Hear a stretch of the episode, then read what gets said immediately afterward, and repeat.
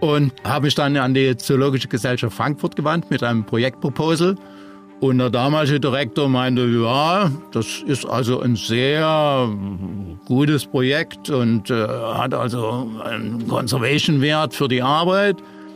Aber wer soll denn das in Vietnam umsetzen? Wer soll das machen? Und da habe ich gesagt, natürlich, ich würde das schon übernehmen.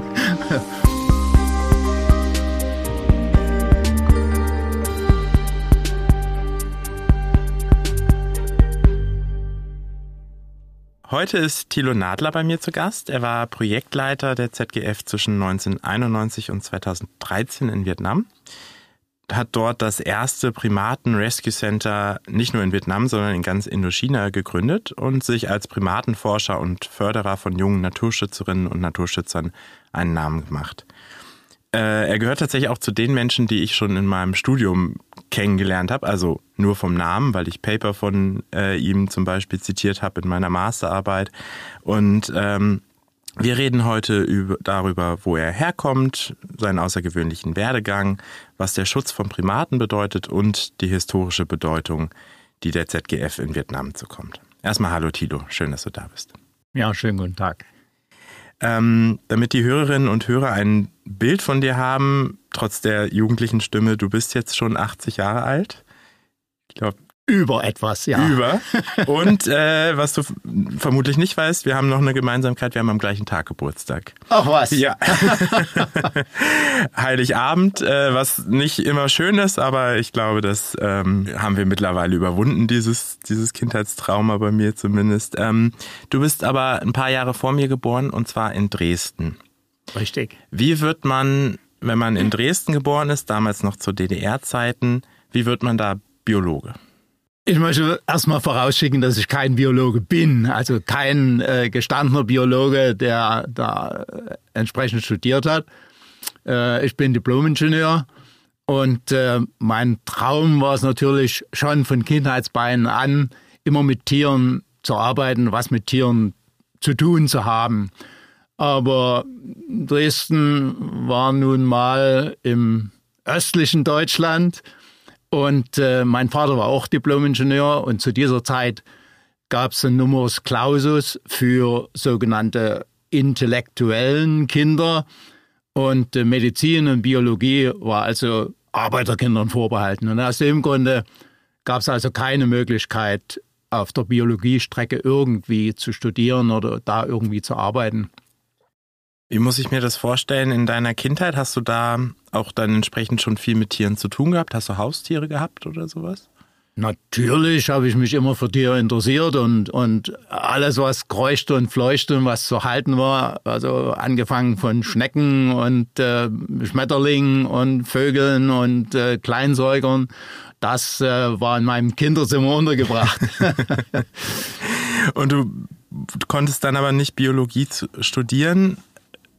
Wie bist du dann trotzdem in die Richtung gekommen? Nimm mich mal ein bisschen mit. Ich bin ja nun sogar nach der politischen Wende geboren. Ähm, wie hast du da Möglichkeiten gehabt, dich in die Richtung trotzdem zu entwickeln? Es war ein, äh, ein großes Zugeständnis während meiner Studienzeit und vor allen Dingen während meiner Arbeit in einem Industrieforschungsinstitut. Da habe ich äh, 20 Jahre gearbeitet und hatte äh, große Freiheiten, indem ich vom Institut auch für äh, biologische, zoologische Expeditionen freigestellt wurde. Ich war also sehr in, intensiv tätig, vor allen Dingen in der, in der Vogelbeobachtung und äh, hatte mir dort auch einen Namen gemacht und dadurch bestand die Möglichkeit für Expedition großzügigerweise von meinem Institut freigestellt zu werden. Ich war also mehrmals in der, in der Mongolei für Expeditionen. Ich wurde äh, äh, Teilnehmer einer sowjetischen Antarktis-Expedition für zwei Jahre. Und das war also unter DDR-Bedingungen möglich. Antarktis-Expedition, das heißt zum Südpol. Und genau. Und was hast du da gemacht? Wie lange warst du da? Ich war zwei Jahre in der Antarktis und das war eine Forschungsaufgabe, eine Langzeitforschung. Beteiligung an, einer, an sowjetischen an, Antarktis-Expeditionen für DDR-Teilnehmer mit dem Fokus an, an Robben- und Vogeluntersuchungen über mehrere Jahre dort zu forschen. Die Antarktis ist ja jetzt klimatisch eher kalt. Wie landet man dann plötzlich in Vietnam, wo es ja dann doch relativ warm ist? Du hast eben gesagt, 46 Grad sind es aktuell. Ähm, bevor wir das Interview aufgenommen haben, das ist ja schon nochmal ein ganz schöner Unterschied. Ja, also äh, meinem Körper tut die Kälte eher wohl. Aber während meiner Expeditionstätigkeit, die ich also sozusagen nebenberuflich gemacht habe, äh, habe ich auch Filmbeiträge für das, für das Fernsehen produziert. Und äh, da gab es äh, die Meldung, dass eine Affenart in Vietnam wiederentdeckt wurde. Und das war natürlich eine interessante, eine interessante Sache für, für, einen, für einen Film. Ich bin nach Vietnam gefahren und habe dort für drei Monate einen Bericht gemacht über die Wiederentdeckung der Art und äh, über die bestehende Bedrohung dieser Art. Und daraus ist dann der Gedanke erwachsen, etwas für die Art zu tun. Und es war, es war auch gerade die Wendezeit der DDR und für mich eben auch die persönliche Entscheidung. Entweder ich bleibe äh, wissenschaftlicher Mitarbeiter im Industrieforschungsinstitut oder mache das, was ich schon immer machen wollte. Und äh, habe mich dann an die Zoologische, äh, Zoologische Gesellschaft Frankfurt gewandt mit einem Projektproposal. Und der damalige Direktor meinte, ja, das ist also ein sehr gutes Projekt und äh, hat also einen Conservation-Wert für die Arbeit. Aber wer soll denn das in Vietnam umsetzen? Wer soll das machen? Und da habe ich gesagt, natürlich, ich würde das schon übernehmen. und habe daraufhin einen Dreijahresvertrag bekommen mit der Zoologischen Gesellschaft, um dort Conservation-Arbeit in Vietnam zu machen. Und das war sozusagen der der Anfang vom Ende, dass ich dort jetzt hängen geblieben bin. um, um welche Affenart ging es da genau? Es ging speziell um den Delacour-Langur. Delacour-Langur, der wurde 1900 30 entdeckt auf einer Expedition vom Jean Delacour, dem französischen Naturforscher. Und mehr als 50 Jahre war praktisch nichts über diese Art bekannt. Es war unbekannt, wo die Art eigentlich vorkommt, was die, wie die Population aussieht. Es war nicht bekannt. Und 1987 wurde, wurden die ersten Tiere die ersten lebenden Tiere im Kukfong Nationalpark beobachtet. Und das war auch der Grund äh, für die Zoologische Gesellschaft Frankfurt, Kukfong Nationalpark als sozusagen als Ausgangsbasis für die weitere äh, Untersuchung und Erforschung zu wählen. Vietnam gehört zu, zu Indochina, also ähm, südlich von China, in der Nähe von Thailand. Das kennt vielleicht der ein oder andere aus dem Urlaub. Wo genau liegt dann der Cuc Phong Nationalpark? Der Cuc Phong Nationalpark liegt im Norden Vietnams, ungefähr 130 Kilometer südlich der Hauptstadt von Hanoi. Und es ist der erste Nationalpark Vietnams. Er wurde noch unter der äh, Regierung von Ho Chi Minh 1962 gegründet. Und wie kann ich mir den, äh, den Delacour-Langur vorstellen, also rein optisch, wie, und wie lebt der? Der Delacour-Langur ist eine besondere Langurenart, also alle Languren sind ja Blätterfresser. Und äh, wir haben äh, mehrere dieser Blätterfresser in Vietnam. Die meisten sind schwarz mit weißem Bart und der Delacour hat als Ausnahme eine weiße Hose, die ihn also von allen anderen, von allen anderen vietnamesischen äh, Langurenarten unterscheidet und dazu noch einen langen, etwa einen Meter langen, buschigen Schwanz, im Gegensatz auch zu anderen äh, Langurenarten, die einen dünnen, äh, ja, mehr rattenähnlichen Schwanz haben. ähm, die Languren kennen wahrscheinlich tatsächlich nicht so viele Zoobesucherinnen und Zoobesucher, weil die ähm, in Zoos nicht so häufig gehalten werden, weil sie Blätterfresser sind und damit schwer zu ernähren, hier in Deutschland zum Beispiel.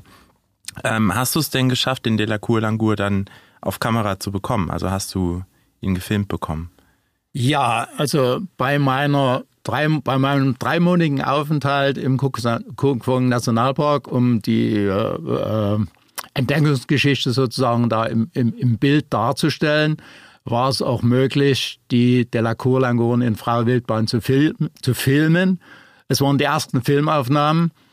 Aber unter heutigen Bedingungen ist es also kaum noch möglich, diese Aufnahmen zu zeigen. Also das war, das war in der Dämmerung und man ahnt eigentlich mehr die Affen, als dass man sie wirklich sieht und erkennt.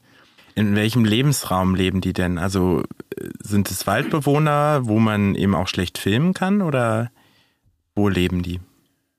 Ja, die Languren sind, sind natürlich Waldbewohner und äh, als Besonderheit haben wir äh, Languren, die hauptsächlich im schwer zugänglichen Kalksteingebiet leben, also im, im Felsgebiet. Und äh, die Felsgebiete sind trotz, dass es eben Fels ist, die, mit dichtem äh, Regenwald bestanden. Und äh, es ist also wirklich oft eine sehr herausfordernde äh, Arbeit, den Tieren da irgendwie in, in, im Wald da nahe zu kommen. Das war jetzt noch ja eher Forschung, Film, die Affen überhaupt beschreiben, entdecken. Wie kam es dann zu einem Rettungszentrum für Primaten? Wo war da der entscheidende Schritt? Die Etablierung des Endangered Primate Rescue Centers war eigentlich mehr eine Zufallssache. Äh, ich habe im Januar 93 dort angefangen mit diesem Projekt und eine der ersten Aktionen war, zwei dieser Delacour-Languren zu beschlagnahmen, zu konfiszieren. Und das war natürlich so eine Art Gottesgeschenk. Also diese Art, um die es gehen sollte, dann äh, direkt mal zu sehen und in der Hand zu haben. Und äh, durch, die, durch den sehr hohen Jagddruck und durch die äh, durch den körperlichen Zustand der Tiere, also die waren natürlich geschwächt und äh, einem Tier fehlt ein Stück Schwanz und so weiter, äh, haben wir die Tiere nicht wieder in Freiwildbahn entlassen, sondern erstmal in Käfig gehalten und mit Unterstützung des Nationalparks dann eben einen größeren Käfig gebaut. Und äh, hatten damit natürlich auch die Möglichkeit, die Tiere zu studieren, also überhaupt mal die ersten Tiere äh, zu sehen und, und zu untersuchen und, und äh, auch die Fütterung dort äh, entsprechend zu organisieren und so weiter.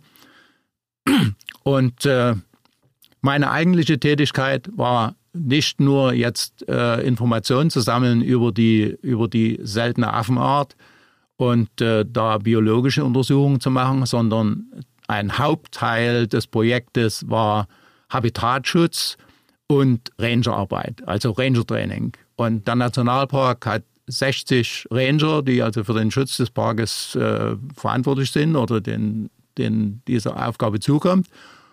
Und äh, mit einer Intensivierung der Rangerarbeit, die also in der Vergangenheit ja, eigentlich äh, außerordentlich schleppend oder, oder äh, kaum aktive äh, Komponenten hatte, äh, wurden mehr und mehr Tiere konfisziert und natürlich Fokus waren die Affen. Und in kürzester Zeit hatten wir dann eine größere Zahl von Affen beschlagnahmt vom illegalen Handel, die, die natürlich auch irgendwie untergebracht werden mussten. Und äh, mit Unterstützung des Nationalparks haben wir dann eben Käfig gebaut, um die Tiere unterzubringen. Und das war die Geburtsstunde des Endangered Primate Rescue Centers. Jetzt sagst du konfisziert. Von wem werden die konfisziert? Sind es Privatmenschen oder wo kommen diese Affen her? Die Tiere werden in der Regel von Jägern oder Händlern konfisziert, also entweder direkt äh, im Gebiet, wo sie oder kurz nachdem sie gefangen wurden. Der überwiegende Teil allerdings auf dem Transport. Und äh, in der Vergangenheit, also vor 30 Jahren, vor 30 Jahren war, war das Ziel und war, war der Hauptmarkt äh, China. Also 90 Prozent aller Wildtiere sind nach China gegangen, hauptsächlich für die sogenannte traditionelle Medizin und natürlich auch für Restaurants, also zum Konsum. Okay. Und äh, wie läuft so eine Konfiszierung ab? Warst du da mit beteiligt? Äh, die, das Konfiszieren der Tiere, das hat sich über die Jahre total verändert. Also in der ersten Zeit äh, habe ich äh, die Tiere meistens konfisziert in Kooperation mit der Polizei oder mit dem Forstschutz, wobei der Forstschutz oft äh, und die Polizei auch oft davor zurückschreckten, sich mit den Jägern oder mit den Händlern da anzulegen. Also ich musste da meistens aktiv sein. In der Regel habe ich also die Tiere konfisziert unter sozusagen Beihilfe der Polizei oder des Vorschutzes.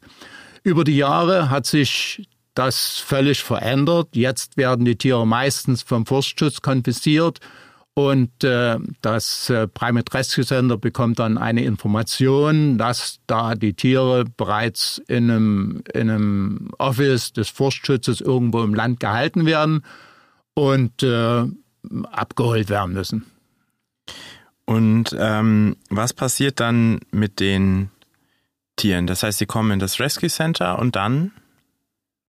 Ja, die Tiere, die konfisziert werden, die sind in der Regel natürlich in einem außerordentlich äh, traurigen Zustand. Also Tiere, die in, auf, dem, auf dem Transport gefangen werden, die sind natürlich, äh, werden natürlich ungenügend versorgt, falsch versorgt, also kriegen falsches Futter. Vor allen Dingen die, die Languren, die Blätterfresser werden werden eben mit Bananen oder mit Früchten gefüttert, und das ist eigentlich für die Tiere ein Todesurteil. Also wenn, wenn sie nicht äh, rechtzeitig dann in das Rescue Center kommen, haben sie eigentlich keine, keine Chance zu überleben. Und äh, durch den Fang, meistens in Schlingen, äh, haben sie natürlich auch entsprechende, oft wirklich dramatische Verletzungen. Also das sind dass wenn, wenn so ein Fleisch, äh, wenn so ein Bein in der, in, der, in der Schlinge hängt, dann ist das Fleisch bis auf den Knochen runtergerissen und bedarf natürlich einer intensiven veterinärmedizinischen Versorgung. Wir sind ja jetzt im Podcast der ZGF und äh, die ZGF hat ja deine Filmbemühungen vom äh, de la Cour Languren mitfinanziert. Was hatte die ZGF dann mit diesem äh, Rescue Center zu tun? Die Zoologische Gesellschaft Frankfurt war eigentlich die erste Conservation-Organisation, die in Vietnam gearbeitet hat. Also große international organisierte Organisationen wie WWF oder FFI, also Fauna Flora International, die haben ihr, ihre Conservation-Arbeit einige Jahre nach der Etablierung der, des Projektes der Zoologischen Gesellschaft in Vietnam begonnen. Und äh, es war natürlich ein Novum für das Land, überhaupt eine internationale Conservation-Organisation im Land zu haben. Ich würde gerne noch ein bisschen auf ähm, die Primaten an sich eingehen. Dafür machen wir mal einen kleinen Einspieler, was Primaten überhaupt sind. Und dann schauen wir uns das mal genauer in Vietnam an. Primaten sind eine Ordnung von Säugetieren, zu der auch der Mensch gehört. Sie umfassen eine vielfältige Gruppe von Tieren, die sich durch bestimmte gemeinsame Merkmale auszeichnen. Primaten haben in der Regel eine gut entwickelte Hand-Augen-Koordination, einen ausgeprägten Tastsinn und ein komplexes Sozialverhalten.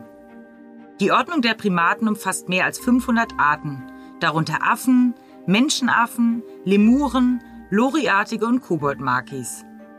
Sie sind in Lebensweise und Aussehen sehr vielfältig. So wiegen die kleinen Mausmakis nur 38 Gramm, während ein männlicher Gorilla 200 Kilogramm wiegen kann.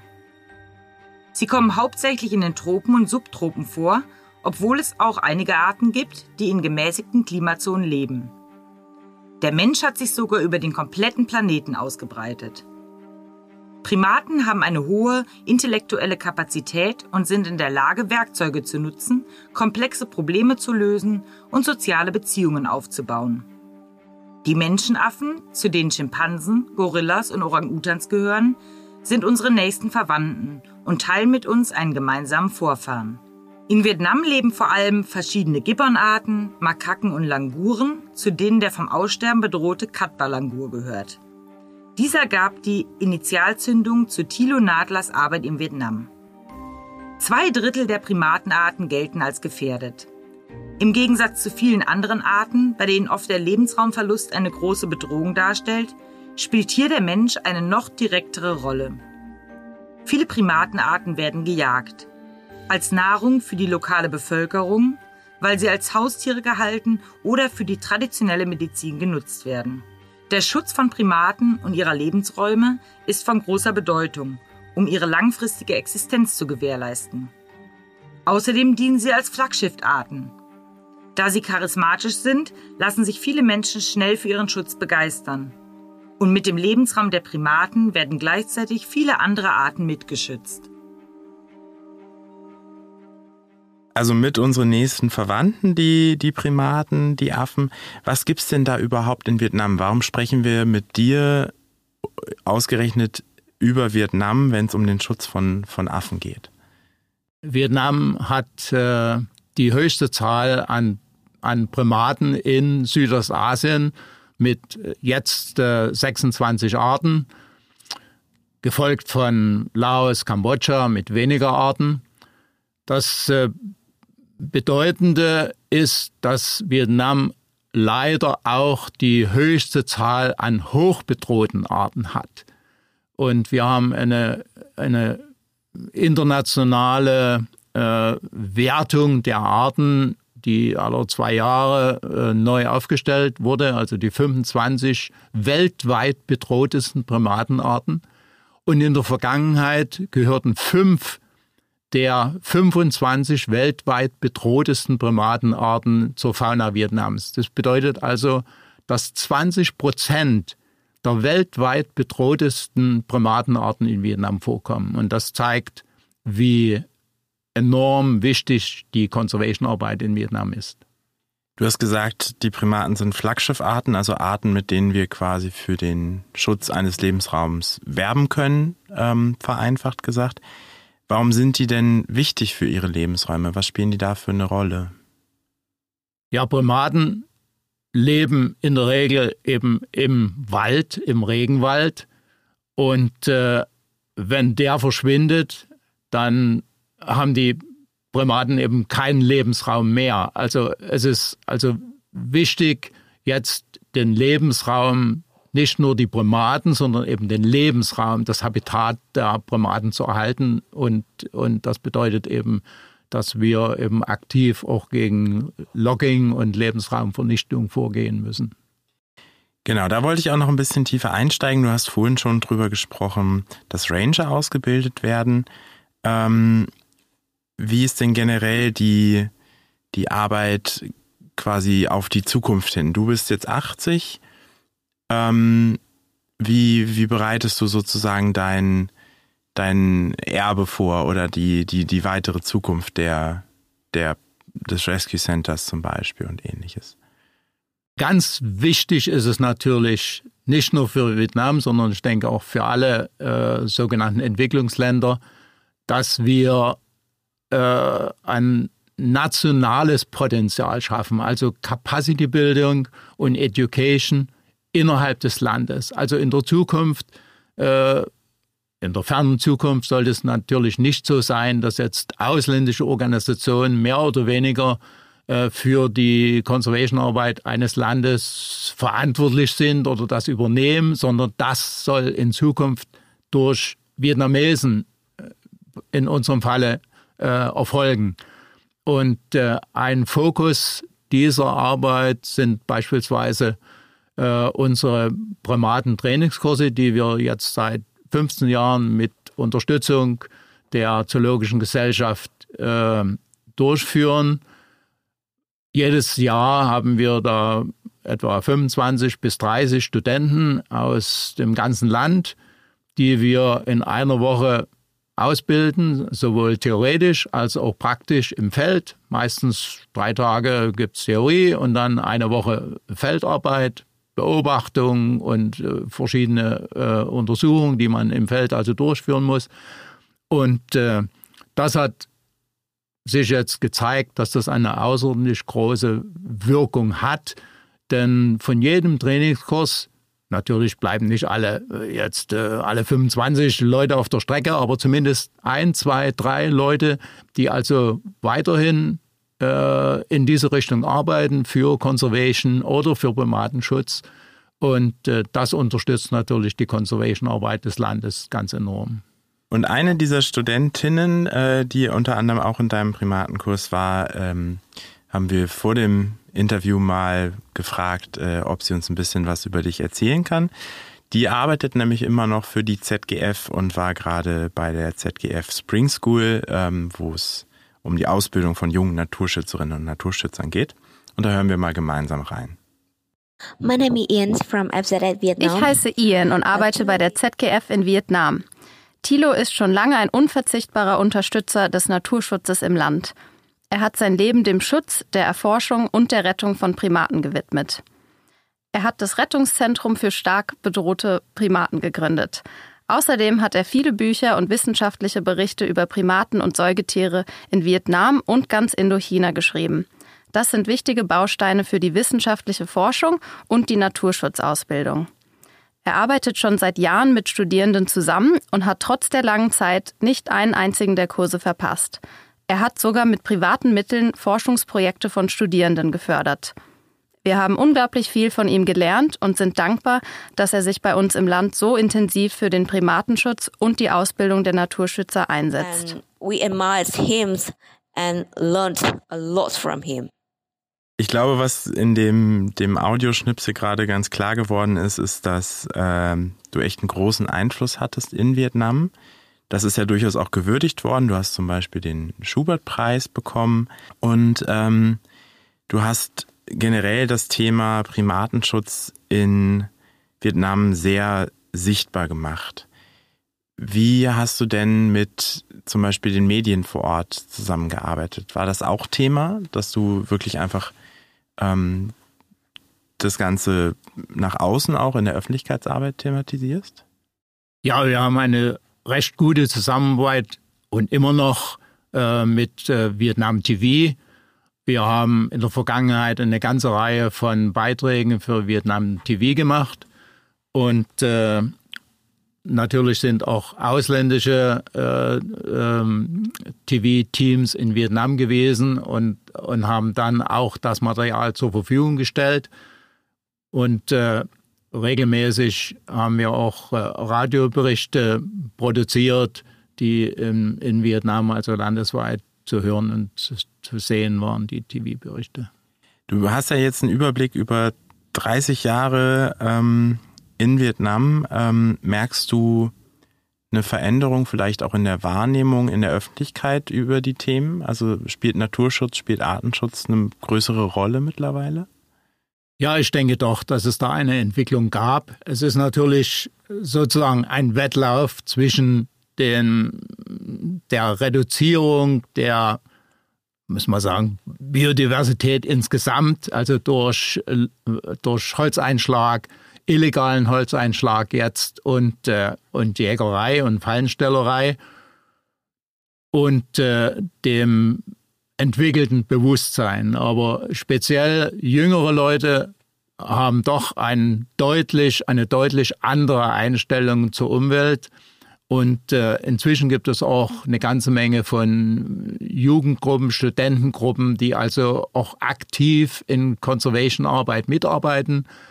Und insbesondere haben wir jetzt auch die Möglichkeit, Affen seltene Affenarten selbst in freier Wildbahn zu sehen, was also vor 30 Jahren absolut unmöglich war. Durch den hohen Jagddruck war natürlich eine enorme Fluchtdistanz bei den Affen, gerade als Beispiel der Delacour-Languren. Die waren erstmal völlig unbekannt und dann nur von wenigen Spezialisten, die wirklich die Mühe auf sich genommen haben, um da tagelang durch den Regenwald zu kriechen, äh, zu beobachten. Und jetzt sind die Delacour-Languren als eine der weltweit höchst bedrohten Primatenarten äh, praktisch von jedermann mit dem Mobile-Telefon zu fotografieren. Also wir haben ein Schutzgebiet, wo die Languren ohne alle Probleme zu sehen sind. Und das ist doch eine deutliche Veränderung. Also spielt es auch im Tourismus dann quasi eine Rolle? Natürlich spielt es eine Rolle auch für, den, für, den, für das Land als solches, dass wir jetzt auch vermehrt internationalen Tourismus haben von äh, Biologen oder interessierten Naturleuten, die eben seltene oder seltenste Primatenarten mal in freier Wildbahn sehen wollen. Und diese Chance besteht jetzt für viele Arten. Wie siehst du denn die, die Zukunft im Primatenschutz in Vietnam? Hast du da, das klingt ja jetzt alles nach einer positiven Entwicklung. Glaubst du, das geht so weiter? Ich denke, dass das so weitergeht, wobei auf der anderen Seite die Jagd und speziell die Fallenstellerei das größte Problem ist und, und diese über Jahre oder jetzt Jahrzehnte auch äh, kaum zurückgegangen ist. Es ist natürlich so, dass jetzt durch diese Fallenstellerei die Wege, die Jäger zurückzulegen haben, deutlich weiter sind. Also früher konnte ein Jäger die Affen also sozusagen hinter seinem Haus oder hinterm Dorf fangen und jetzt muss er eben da zwei Tage marschieren, um noch Tiere zu finden. Das ist, das ist also jetzt äh, eine Redu das bedeutet praktisch eine Reduzierung der, der, der Jagd. Aber trotzdem ist die Jagd und die Feinstellerei ungeheuerlich. Gilt es denn nur für die Primaten oder wir sprechen ja viel von Biodiversitätsverlust äh, heutzutage? Gilt es auch für andere Arten in Vietnam? Das betrifft insbesondere auch andere Arten, da also dass, dass die Haupt äh, die Hauptjagdmethode ist eben der Schlingenfang, nachdem die äh, strengeren Waffengesetze es äh, ja äh, kaum möglich machen oder die Jagd mit der Waffe eben reduziert haben. Aber der Schlingenfang ist, ist extrem und, und das bedeutet, dass vor allen Dingen eben äh, bodenlebende Säugetiere davon betroffen sind. Also sowohl, sowohl äh, verschiedene Schlauch, Schleichkatzenarten, Katzenarten oder auch äh, äh, äh, Huftiere, dass die die häufigsten Opfer sind, während das die Primaten, die sich ja nun meistens in den Bäumen bewegen, äh, weniger betroffen sind. Aber trotzdem kommt es vor, dass sie eben auch in Schlingen gefangen werden. Und auch historisch gab es natürlich durchaus gravierende Einschnitte. Also im, ich denke jetzt noch an den Vietnamkrieg, äh, der natürlich glücklicherweise schon einige Zeit zurückliegt, aber da wurden ja Teile des Landes durch den Einsatz ähm, des Kampfstoffs Agent Orange, was vielen vermutlich ein Begriff ist, ja wirklich komplett vernichtet. Weißt du, was das für eine Auswirkung damals hatte auf die Biodiversität? Ja, wir haben Untersuchungen gemacht und es ist natürlich bekannt, was äh, Agent Orange angerichtet hat in, bei den Menschen. Und wir haben vermutet, dass es natürlich in diesen Tier, in diesen Gebieten äh, auch einen Einfluss hatte auf die, auf die, speziell auf die Primaten und das konnten wir auch nachweisen.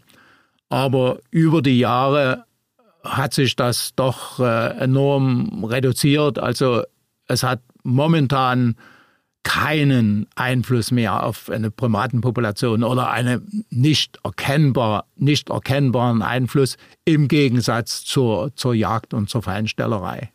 Du bist dann also Anfang der 90er nach Vietnam gegangen und du wohnst bis heute da. Wie hat sich das zugetragen? Warum, warum bist du immer noch da vor Ort? Ja, ich habe, wie gesagt, mein, mein äh, sehr solides Leben und äh, meine Arbeit in Deutschland aufgegeben, in einem, in einem Forschungsinstitut. Und, und auch das Risiko eingegangen, da ich ja von der Zoologischen Gesellschaft einen Dreijahresvertrag hatte, ohne zu wissen, wie es eigentlich weitergeht. Der Vertrag wurde aber dann von der Zoologischen Gesellschaft äh, mehrmals verlängert. Und äh, gleich zu Beginn meiner Tätigkeit in Vietnam habe ich äh, eine Studentin kennengelernt und äh, inzwischen ist es seit, seit äh, Jahrzehnten nun meine Frau. Und das war natürlich auch ein anderer, ein, ein weiterer Grund, im Land zu bleiben. Und, und wir haben jetzt eine Familie in Vietnam und wir haben dort unser, unser Grundstück, unser, unser eigenes Haus und äh, sind natürlich als Familie auch äh, in, in Conservation-Arbeit involviert. Und du hast einen vietnamesischen Führerschein, wie ich äh, von einer Kollegin gehört habe, und warst damit sogar einer der ersten äh, Ausländer, die das überhaupt geschafft haben, oder?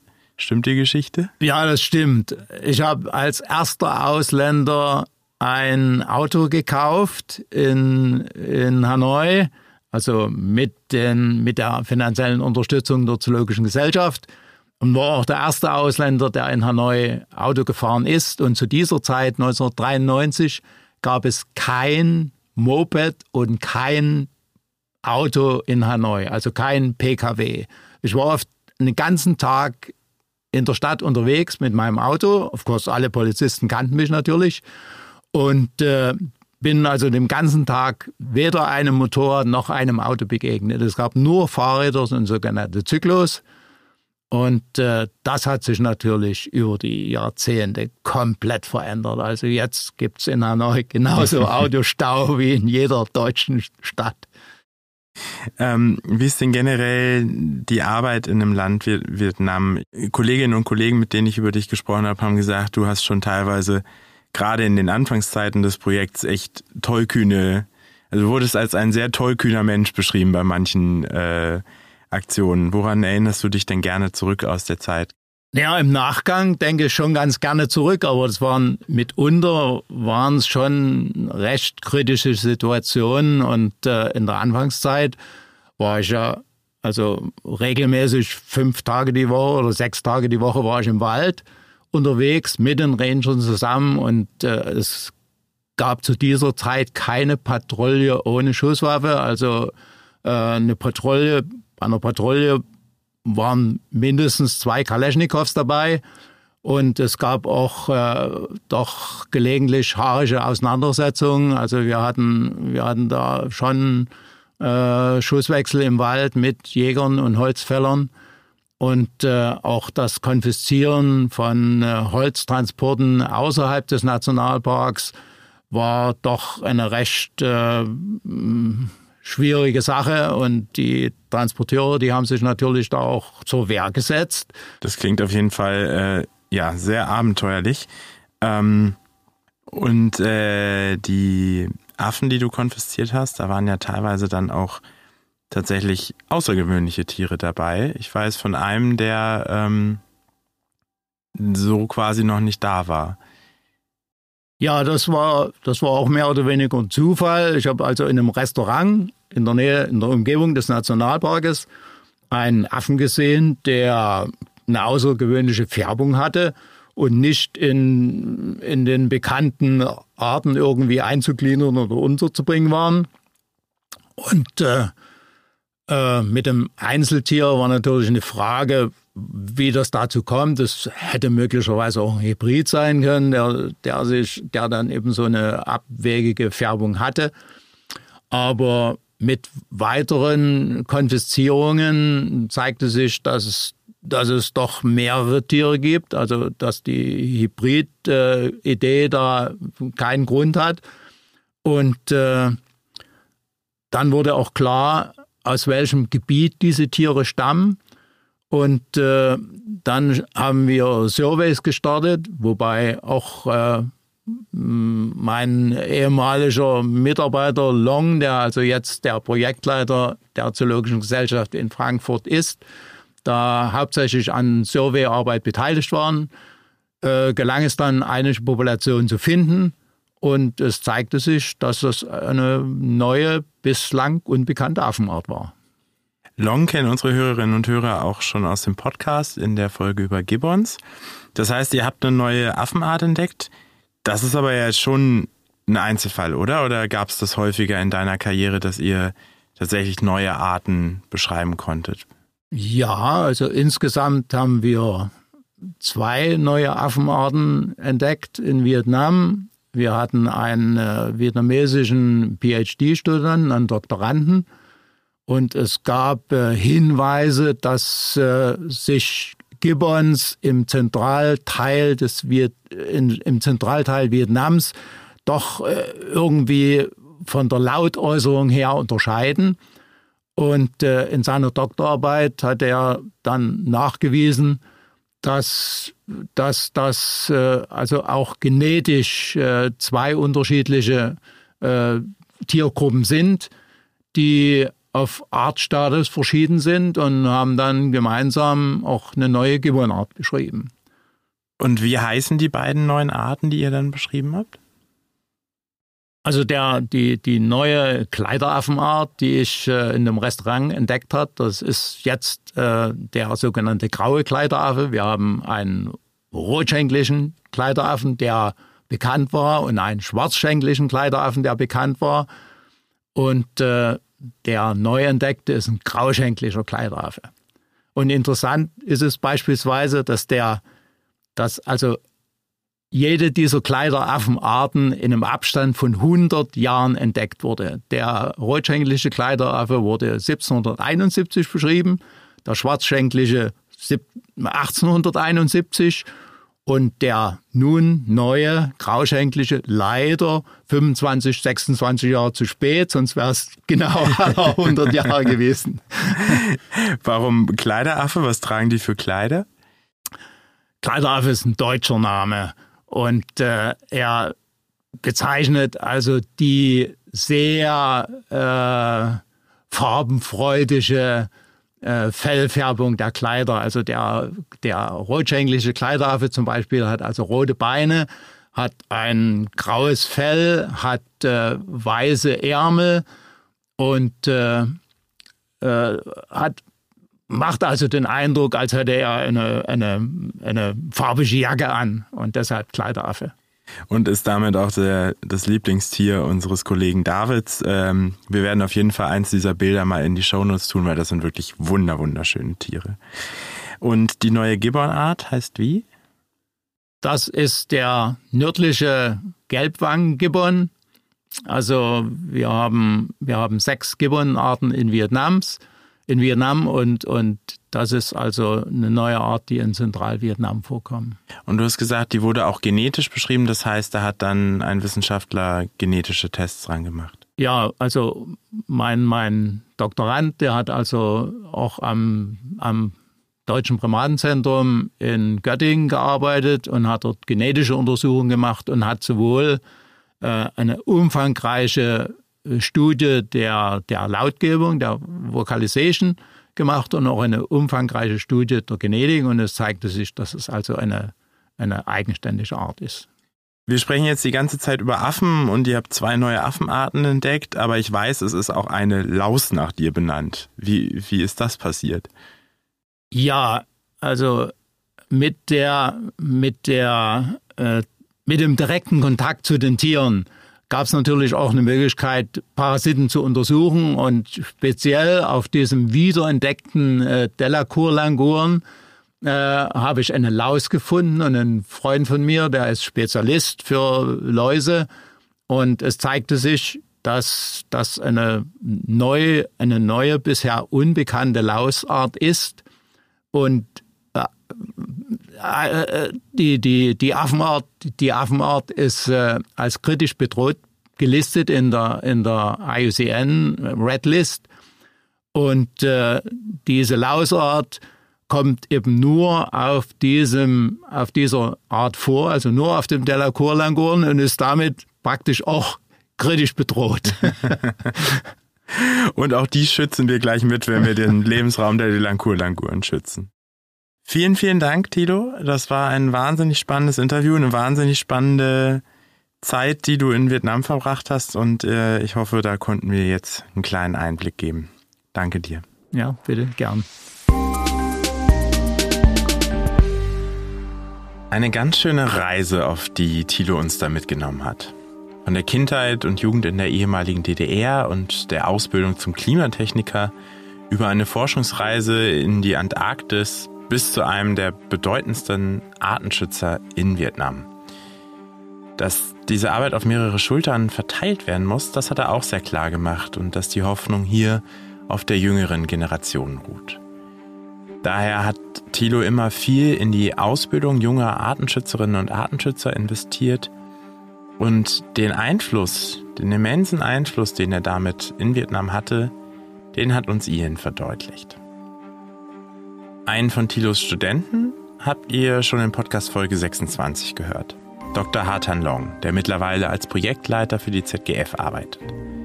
Im Biosphärenreservat Konhanung, wo die ZGF aktiv ist, leben zum Beispiel die bedrohten Gibbons, von denen wir Verwandte auch hier im Frankfurter Zoo halten.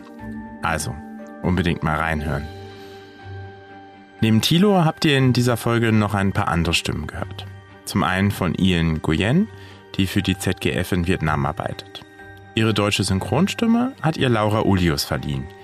Die unterstützt normalerweise die Kommunikationsabteilung der ZGF. Die Informationen über Primaten kamen von einer Person, die der ein oder andere vielleicht schon wieder erkannt hat. Dr. Sabrina Lin, die als Kuratorin im Frankfurter Zoo für rund die Hälfte der Affen hier verantwortlich ist. Mein Name ist Marco Dinter und das war's für heute mit Hinter dem Zoo geht's weiter. Bis zum nächsten Mal.